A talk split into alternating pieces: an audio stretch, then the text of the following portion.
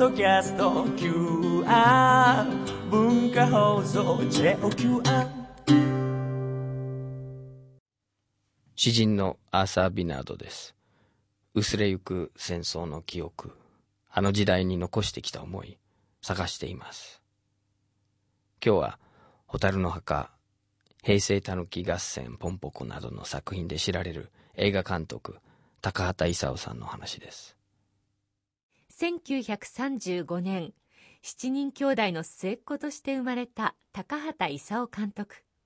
小学4年生で迎えた敗戦の年父の仕事の都合で移り住んだ岡山県で空襲に遭いかろうじて命をつなぐ体験をされました。反戦平和命を尊ぶ言論で知られ代表作「蛍の墓」は公開から27年戦争の悲惨さを描いた名作として今も高く評価されています。ただ高畑監督は戦争の悲惨な体験だけを語り継ぐことを否定しています。今日話を伺うのは「蛍の墓」「平成たぬき合戦ポンポコ」などの作品で知られる、えー、映画監督の高畑勲さんです。高畑さんよろしくお願いします。よろしくお願いしますあの何度かあのお話しさせていただいてあの作品についてもそれから翻訳文学についても語り合ったことがあるんですけど改めて考えてみたら高田さんのその戦争体験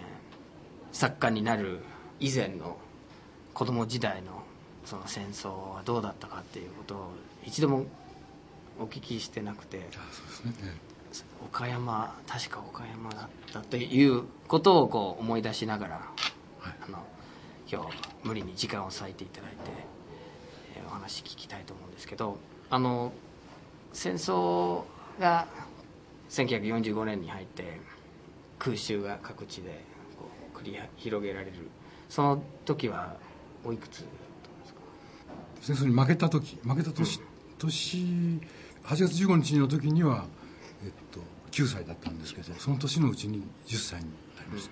小学校小学校と言ってなくてその当時は国民学校と言ってたんですけど、うん、国民学校の4年生です。場所は岡山ですね、岡山。生まれではなくてそのですから海戦というかその要するに日米海戦というかなあるいは日米、まあ、要するに太平洋戦争、はい、そのその当時大東亜戦争と言ってたのが始まったのは、えー、と三重県の津という町ですけどね、うん、でお父さんの仕事で、ね、あの転,、転勤で変わったんですけど、兄弟多いそうですね兄弟兄弟が7人いて、そのうち、えー、と結婚して2人減ってたのかな？5人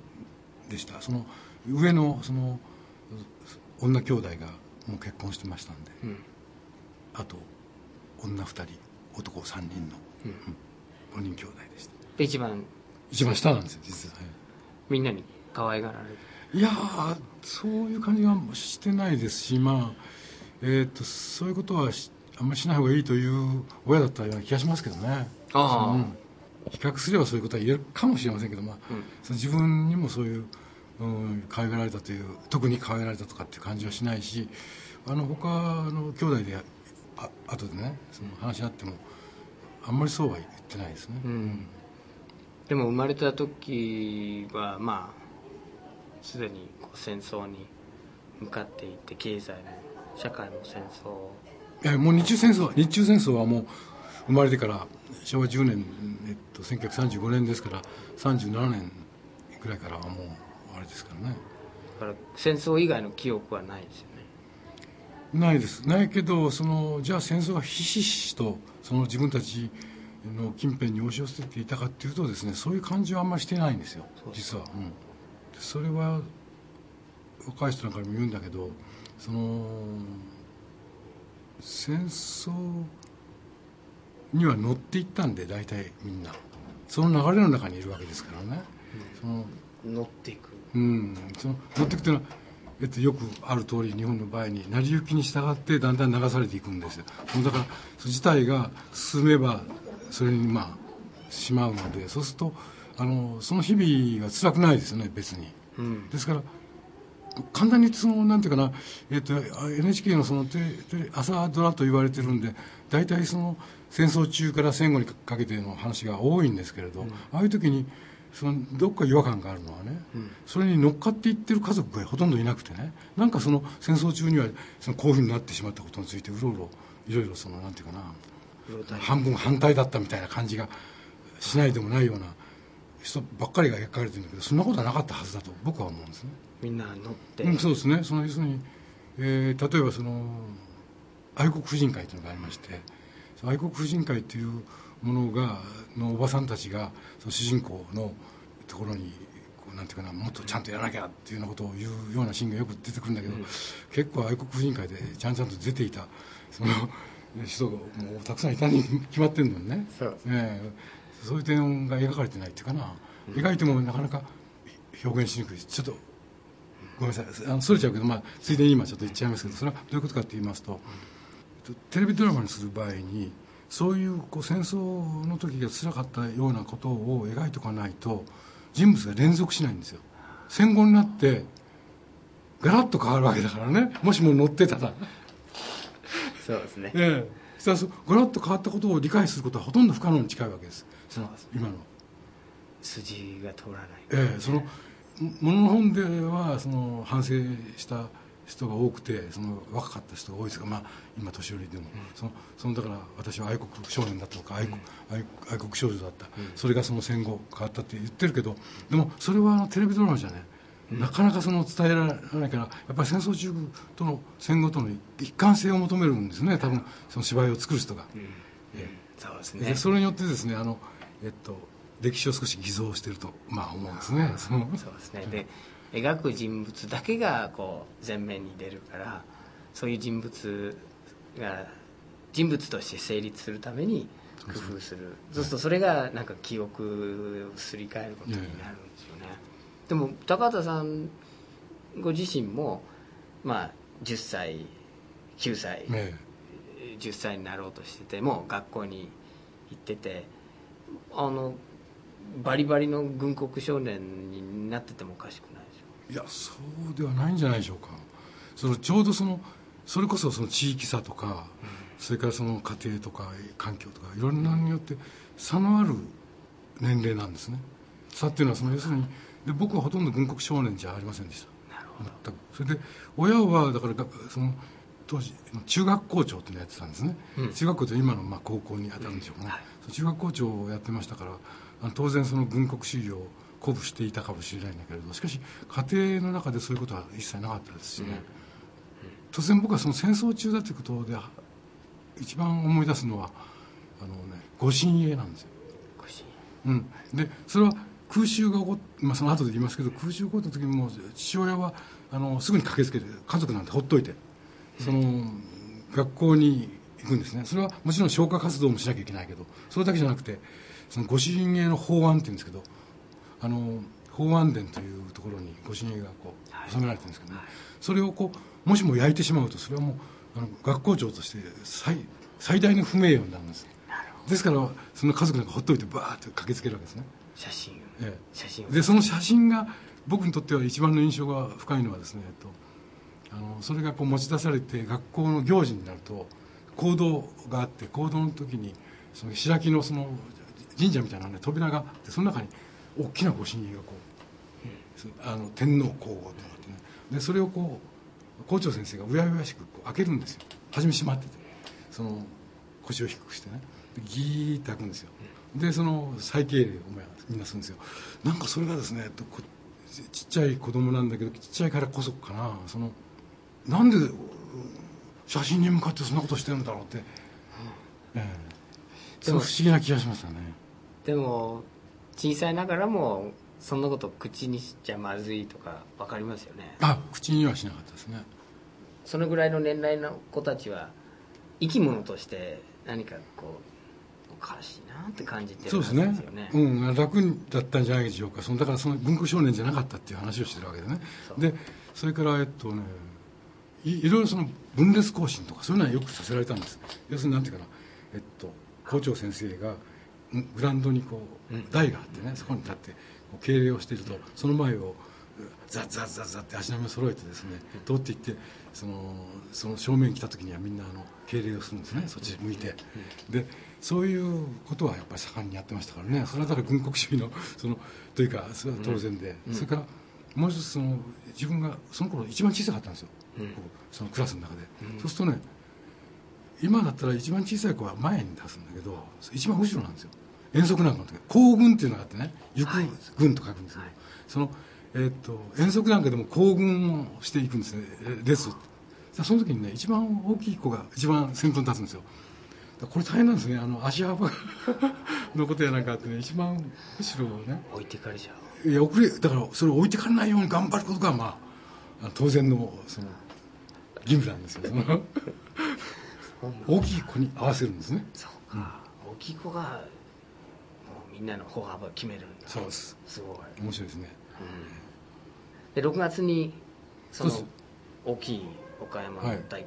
大空襲。岡山の空襲って6月29日っていうのはちょうど今日と同じような今日っていうかあの要するにその岡山の空襲っていうのは29日の未明っていうのは28日に寝たと思ったらそれで起こされてちょうど12時回ったところ。そうですね。その時は家族みんな家にいて。いてで僕は目を覚ましたらもう赤いんですよ。燃えてるんですね。でもう慌てふためいてそれでそのえっとその頃寝巻きじゃなくてパジャマだったんだけどパジャマで裸足でね表に飛び出したわけ。その誰にも会わないままその家族にですよ。ほんでそしたらねそこにあの1歳年上のお姉さんが出てきて姉が出てきてですね。で一番小さい2人なんです。その家族としては。そしたらねもうどんどん人が流れてるんですよ。その要するに燃えてるもんだから。そのあの自分の家の前をこう人がダーッとその逃げて走ってるんですね。そうするとだんだん不安になったわけ。そのなんで出てこないんだろうってその家族が。俺で置いてかれたんじゃないかってまあそんなバカなことはないんだけどその不安に駆られてそう思って。でそのみんなが走ってるのに結局ついてザーッと走り出しちゃったんですよ。で結局そこではぐれるわけですね完全に。はぐれるっていうのはその要するに残りの、5人6人いたわけだから、えっと、4対2になっちゃってでその残りの4人はですねその防空壕に入るべきかどうかを庭で考えてたみたいなだったんですよ。調べたりしてその上の方が。でこっちはだからバーッとその人の流れに乗って走り始めてしまって。でしかもそのこれがアメリカ軍がひどいと思うんだけどその周りを先に焼くからね。その町の中心部に向かって流れがその人の流れがあってそれに乗って走ったんですね。だから空襲の体験っていうのはですね、えっと、空襲に関してはだから、一部始終を体験したことになったんです。ってことは、えっと、こう逃げていてどんどんあの繁華街に入ってしまってですねあの立て込んでるそのなんていうか商店街に。そうするとですね焼夷弾降ってくるんですよ。こうバーッと空から。であのいろいろ説はあるんだけどでも明らかに火が降ってくるんですよ。あの着本当の着火じゃないんだけどあの明るいこう点々点々そうすると自分たちの方に来るなと思ったらみんなね軒下に隠れるとあのバラバラバラっとしてそのあの屋根のやつなんかも突き刺さるのもそれはあることはあるけどあのゴロゴロと転がってドーンとその地面に落ちるとかその地面にもちろん道にも落ちるからでブワーッと燃え上がるんですね。そうすると初めのうちはですねあの店の人がですねあの防火用水っていうのは必ずあってでその防火用水の水っていうのはザーッとかけるとねあの一つなら消えるんです。ザワッとかけちゃうと。でそんなことしてるんだけどだんだんあの消せれなくてその燃え始めるんですね。でそこを見逃げたんですよ。だからそうすると逃げていくうちにだんだんひどい状態になっていってどこへ逃げていいか分からなくなって最後は。でもうちょっと広い道だったからよかったんですけどこう全部ここ見渡した限り全部もう燃えてるんですよ。もうどこへ行っていいか分からなくなってね。ほんであのどんどん乾燥するんですよ熱くて。そうするとそのその防火水の水をバーッとぶっかけてその自分に。そうするとその突然一緒にこういたその大人の人がバーッと走り出したんでそれにくっついていってちょうど岡山市の中心を流れてる大きな旭川っていう川なんですけどそこの川っぷちに出てですねでまあ助かるんですででその間にはそのだから、えっと、防空壕みたいなところとかそういうこう人がその避難しようと思ってまだ燃えてない時ですね。入ろうとしたところにあの子供だから兵所恐怖症っていうかあの怖くて入らなかった。でところがその後で分かったのはその入った人はみんな蒸し焼きになって死んでるんですよ。あの焼夷弾ですから。そのだからあの入んなくてよかったと。かだからそういうところで死んでてもよかったしそれから大きな交差点のところにあの焼夷弾と言いながら時々ね爆弾も入るんですよね。でそれが破裂してですねその一緒に逃げたあの姉さんのお尻に結構大きな破片だったんだけどあの、まあ、だからですね。バーンと刺さってね。失神して。でこっちがそのだから姉はまあ僕のことを命の恩人だと言ってるんだけど要するにこっち怖い一心だからね「お姉ちゃんお姉ちゃん」とか言って入り起こすっていうようなことで起こした。うんやっと逃げたんですよ。でも出血してるわけでしょ？えー、で中中まで結構食い込んでてですね。これは、えっと、姉に関して言うとだいぶ経ってからで摘出しましたねあ入ったまんま。入ったまま。でですから僕は裸足で逃げてからもうそのガラスの破片がいっぱい刺さってでそれがうんうんですよ。その当時ってのは抗生物質も何もないからもう足の裏が海だらけになってね、えー、その後。も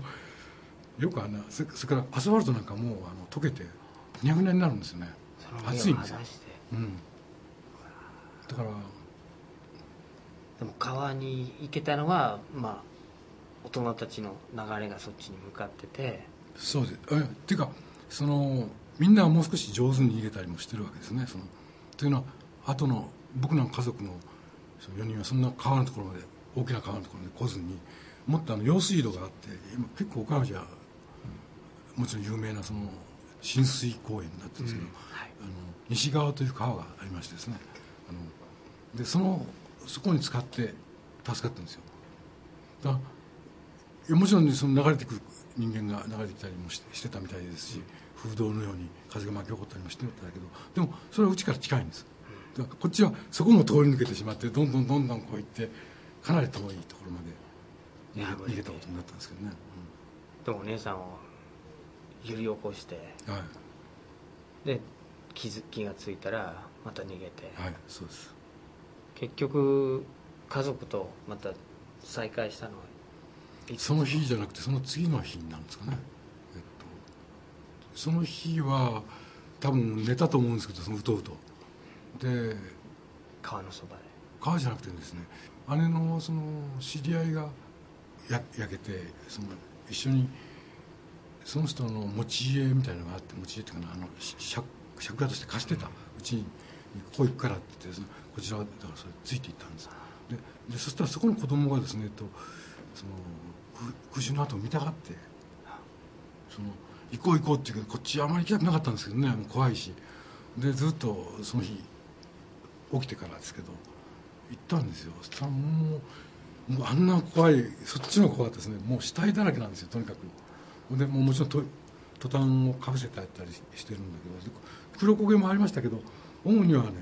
そのこんがり焼かれてるんですね。陶器の肌みたいにね。油が浮いてしかも焦げたこんがり焦げたりしててね。でそういうこう死体がいっぱいあるところをこう自分の家までたどり着いてそしたら元の自分の家っていうのはあの一軒幅ぐらいのこうなんていうかな小さな用水が家の前にあるような家だったんですよ、うん、そこにもういっぱい死体がその水の中にあるんです。よってことは多分燃えてきたからもう水の中に入って助かろうと思ったけど結局その助からなかった人たちが死んでるんですね。自分の家のその前で。でもう本当にもう震えが止まらないでもう怖くて、えー、もう匂いもすごいしもうとにかくあのそれはあのまだ死体の匂いじゃなかったんですよ。早いから。それよりこういろんな他のものが燃えてるわけですよね。だからそう何とも言えないこの匂いがしてて。俺はもう生活の全てがいやそうですね。焦げてるっていう匂いですね、はいその死体を、うん、見るっていうか死体に囲まれて死体を体験するって世界観が変わるんですよね。うん。まあ一種うなされたんですけどねあとね、うん、その野狂症みたいなっていうか夜突然叫び出したりするようなことが症状も起こったりもしましたけど。その岡山の空襲があって奇跡的にって言ってもいいと思うんですけどあの家族全員生き延びることができてで今度は、まあ、8月中旬にもう戦争が終わりでっていう放送があってその時は焼け跡ですか？いえそれはあの今岡山市内になってますけどその、えっと、農村部の2階を借りてたんですね、うん、うん、人までそこで家族全員,、うん、家族全員が。でそこであの重大放送があるということで、うん、その兄貴はなんかみんな下行ってで僕なんか聞いたんだけどその時自分が分かんなかったでしょうけど多分、そのでももうその戦争に負けたんだってことはすぐに分かってそのでその姉とか兄とかっていうのはもう大泣きしてですねやっぱり。そうするとですね、えっと、その自分がねそういう気分にならないんですよ。だからますますだから文国少年じゃないなっていう感じがするんだけど自分今思っても。そのただこういうことがあるんですよ。やっぱりあの自由がなかったんだなってことが分かるのはねその時に悲しくも何ともなかったんだけど実は。負けたからどうなるやら全然現実がつかめないもんでダメな子供で。その想像力が働かなかったんでしょうけど。でももうあのねなんか辛そうな顔しなきゃいけないんじゃないかなって感じはしたんですよ、うん、要するに上がみんなわーっと泣いたりしてるからね。なんかなんかこうちょっとこう沈んでなくちゃいけないんじゃないかっていうかね。それに合わせて。うんだからそういうことを思ってしまうっていうのはまあもちろんそういう嫌な性格の子供でもであったのかもしれないけど同時にやっぱりそういうこうその時代のねそのこうのびのびと別にしてはおれない時代もあったのかなって気もしますでも兄弟はやっぱり心から泣いてる。ちょうど年頃の姉と兄はもうはっきり心から泣いてますよね。死ぬつもりで。そうです。最後まで戦うつもりで。いたから。もちろんその人生のどこで体験するかその、ね、うん、9歳で体験するか、ね、19歳で体験するかで全然違うんですけど、そのでもそれだけじゃないかもしれないですね。なんかこう性格とかもありますね、あるんだけどただそのこういうことは言えるかもしれません。あのコミットしてないっていうかな要するになんていうかな軍国少年とかその死ぬとかねあるいは天皇のためにとかそういうつもりが全然なかったもんなかったけど会った人たちを見てるわけですよね。とそれが、えっと、右往左往したりそれから戦後あの変わったりいろいろするのをですねあの見ている世代だったんですよ。だからそのぐっと後になってから白毛世代とかいろいろ言われるようになった時にひょっとしたら白毛の第一世代は我々じゃないかなと思ったりもしました。要するにその絶対的な価値はないんじゃないかなって感じ、だって突然変わるわけじゃないですか。先生も変わるんですよ。みんな変わるわけじゃないですか。その戦争その敗戦を、まあ、その頃敗戦という言葉は使ってなかったんだけど大きにしてですねこう変わるわけでしょ？変わる、うん、教育も変わるし。やっぱりそれは鮮やかだまあ、鮮やかでしたよね鮮やかっていうかな僕は鮮やかというその、えっと、不信感を持つ人たくさんいたようですけど僕は面白かったですよね。それはもうなんていうかなあのその民主主義教育っていうのは全然先生知らないわけですよ。ね。初めてその研修医なんかに帰ってきてから始めるわけでしょしかも8月15日は先生にとって非常に幸運ですよね。だって基本的にはあれ夏休みですから。そういうワンクッションあって あったでしょでそれで始まるわけですね。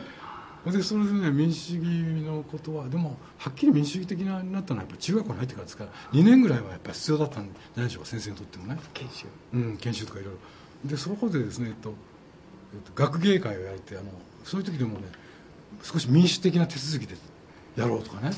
それからあの生徒会長を選挙で選ぶとかね。もうそれはそこでその失敗とか、ね、試行錯誤とかあのいろいろあったんですよ。それはもう本当に面白かったしもっと前に遡れば戦争が終わった後の授業なんかそのいわゆる青空教室といって焼け跡のところに座り込んでやるとかね。その全然苦じゃないですよね。楽しいですよね。それから大きなあの食堂だったところをこう大きな食堂があったんだけどそれをこう布で仕切ってですねあの教室にしてたから隣が筒抜け？授業がそういうのがもねあの悪い気持ちは全然してないですよ。なんかいろいろ楽しい出来事に出会ったっていう感じがしててですね。高畑さんの作品の中でその決まりきった言葉で言うとその自然と人間その共生、ね、どうやってこう生き物同士で生きていくのかそれからその戦争と平和もね、あの出てくるんですけどその自分の体験から湧き出てくるものなんですか？その。え、っとね自然との付き合いはその僕らの世代はそうでしょうけどその一応町に町の子供ですけどにもかかわらずですねあのすごく身近にあったわけですよ。そのまあ、いわゆる今里山なんて言ってるけどその要するに雑木林がありね田んぼがありなんとかあのカエルが夏になるとギャギャ鳴く。でそういうそのあのトンボが飛んでる。あのそういう付き合いっていうのはずっとあったわけでそれはあのこう強くやっぱり毎年経験することですから、あのあの基本的にこうすごい何か自然好き少年じゃ決してないのに、何もかかわらずそのどういうもんだったかってことはよく分かってるつもりっていうかななんていうの、そのその中で暮らした。でか用水路の映画も作ったことがあるんですけどそのそれなんかも用水路がそうやってそのさっきちょっと言いましたけど渡って学校に通ったりしてたんでね、うん、関心持ったっていうかな、うん、その人工的に引いてくるもんなんでその用水路っていうのは、うん、でそういうことも含めてありましたね、うん、それから、えっと、戦争についてはもう怪しいです。それはずっとやっぱり年上に。僕は一番子供の時に印象に残ってるのは中学校でですね西軍日ゼカヒカっていうのがあったんですよ。そういう時代なんですよ要するにその自衛隊がまだなくて警察予備隊ができるかどうかっていうその朝鮮戦争でそのアメリカがその要するにあのあんな憲法のよかったですねあの憲法は9条なんかあったからねその日本は朝鮮戦争にも送られずに済んだんですよもうはっきりででもそのだから何とかして作らせようと思って警察予備隊から自衛隊に行くわけですけどねでその時に、えっと、クラスでですねあの西軍備世界化でいわゆる戸締まり論じゃないけどね。その時に一種のパネルディスカッションその民主主義教育ですよ。パネルディスカッションがあった時にその僕はえっとねその戸締まり論の方でしたね。その時は。やっぱりいるんじゃないかって。だってずっと兵隊さんいたわけですからね。たところが一人ですねあの友達でえっとねあ多数派だったんですよそのだから。再軍備しなきゃいけない、うん、ね、うん、あの孤立しながらね絶対に譲らなかった男がいてね。その要するに絶対うんその要するに軍再軍備あのしちゃいけないってね、うん、でこれは印象に残りましたね。で後々まであいつは偉かったなって 僕は思ってますけどね。それは、えーと、中学。中学校の1年頃だと思います、うんええこっちはねだから税だったんですよね、うん、なんかやっぱりそれはねやっぱり必要なんじゃないの？やっぱりね。っていう感じがしてましたね。思いますよね。なんか常識の範囲内、そう常識の範囲内って考えだけど常識の外に出るととんでもないって分かっちゃうんだよね、うん、だってこう再軍備するともう骨までしゃぶられるって分かりますよね。本当にそうですね。でもあのそういうことをなんか作品で伝えようとすると説明にはなる、ね、説明はできるんですよね、うん、でもなんか物語こう絵本とかアニメとか死に平和とか戦争ってなりにくいものですよね、ね、高田さんはそのまあね平和っていう言葉を全面的に出すわけじゃないんですけどでもいや何もやってないんです。僕はでも全ての作品にそれが流れてるっていう。いやそんなことないですよ。なんていうかなそれはそう言ってくださるのは嬉しいような気もするけどでも事実じゃないんじゃないかなやっぱり避けてるんですね。要するに自分としてはその要するに平和でありその救助っていうのはたとえボロボロになった現在の救助であってもですねそのそれが大きなその歯止めになりうる。なぜなら流されやすい国民だから。でずっと流されてきた歴史を背負ってるわけですから日本人は、うん、そのその戦争中も含めて。その体制に順応しちゃいますから空気を読んで。空気を空気を読んで乗っていく、っていくから、だからえっとその絶対必要だということは言ってもよろしいでも作品は難しすぎてですねその平和とかそういうものを打ち出すようなのは難しすぎることによってそのだから自分としてはこう世を作る能力がないなと思ってやってないんです。やってないっておっしゃってもなんかやってらっしゃるなって僕なんか思うんですよね。そうですか。でもそれ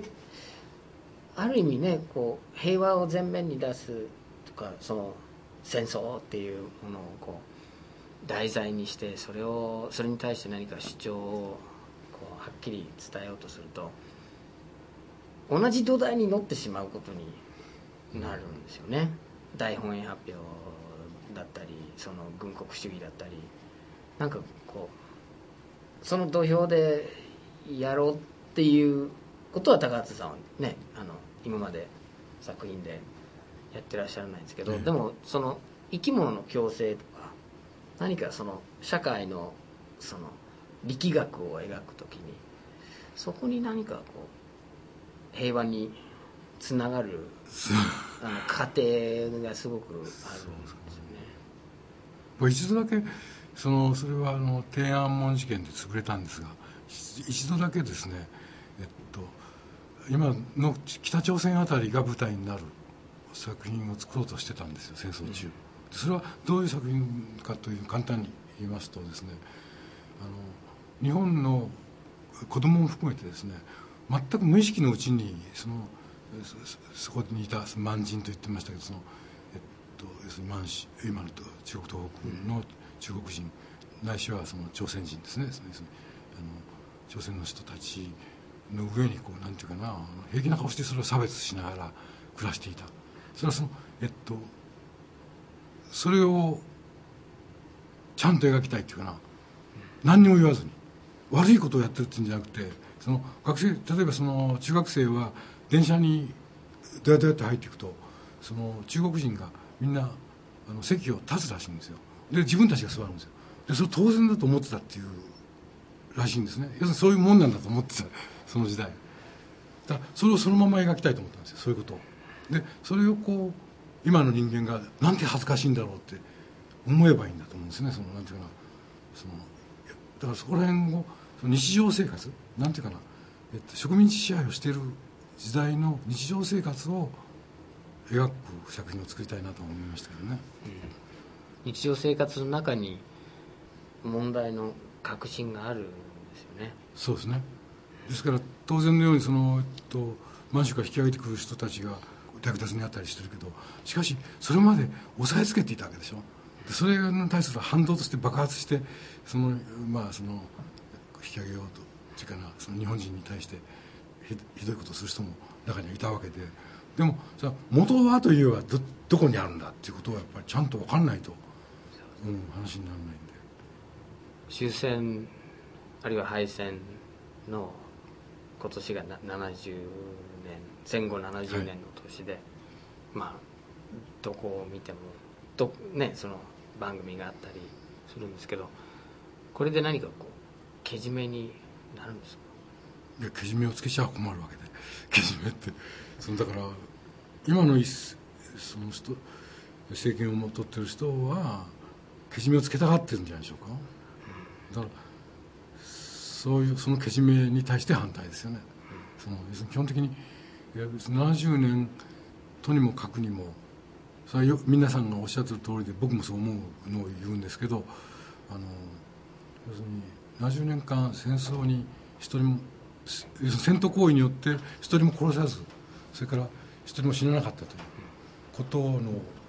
こんな大きいことはないと思うんですね。でただその背景に一つ常に忘れちゃいけないのは沖縄の問題があって沖縄を常にアメリカのその基地を提供していてねそのそういうそのなんていうかな沖縄の犠牲の上に立ってですね日本の70年の平和があったかもしれないのであってそだからそう簡単にそのなんかその日本は救助のおかげで、えー、っと70年の平和ってかな誰も殺さない済んだとかいうことを簡単に言っちゃいけない。沖縄を忘れちゃいけないはっきり思うんですけれど。しかしでもやっぱ大きいと思うんですよ。70年ねそういうことを続けるっていうのは続けることができたっていうのは大きいからこれはもっと続けていかなくちゃいけないっていうかな基本的に。そういうふうに思いますそうですね伝統ですよね、うん、1945年の夏休み以前とその後のその変化について高畑さん。は物語の作り手として納得していないん。ですねあの時代が描かれてるドラマとかいろん。な作品でも嘘を感じてる高田さん。のその嗅覚の鋭さに今回僕も本当にいろんな刺激を受けたんですけどでそこには加害者としての側面が描かれてない、まあ、抜け落ちている。あるいは場合によってはそこがこう隠されているっていうそういう視点が入ってると思うんですけどお父さんがご親衛を守りに学校に行く時にその時に感じてた矛盾と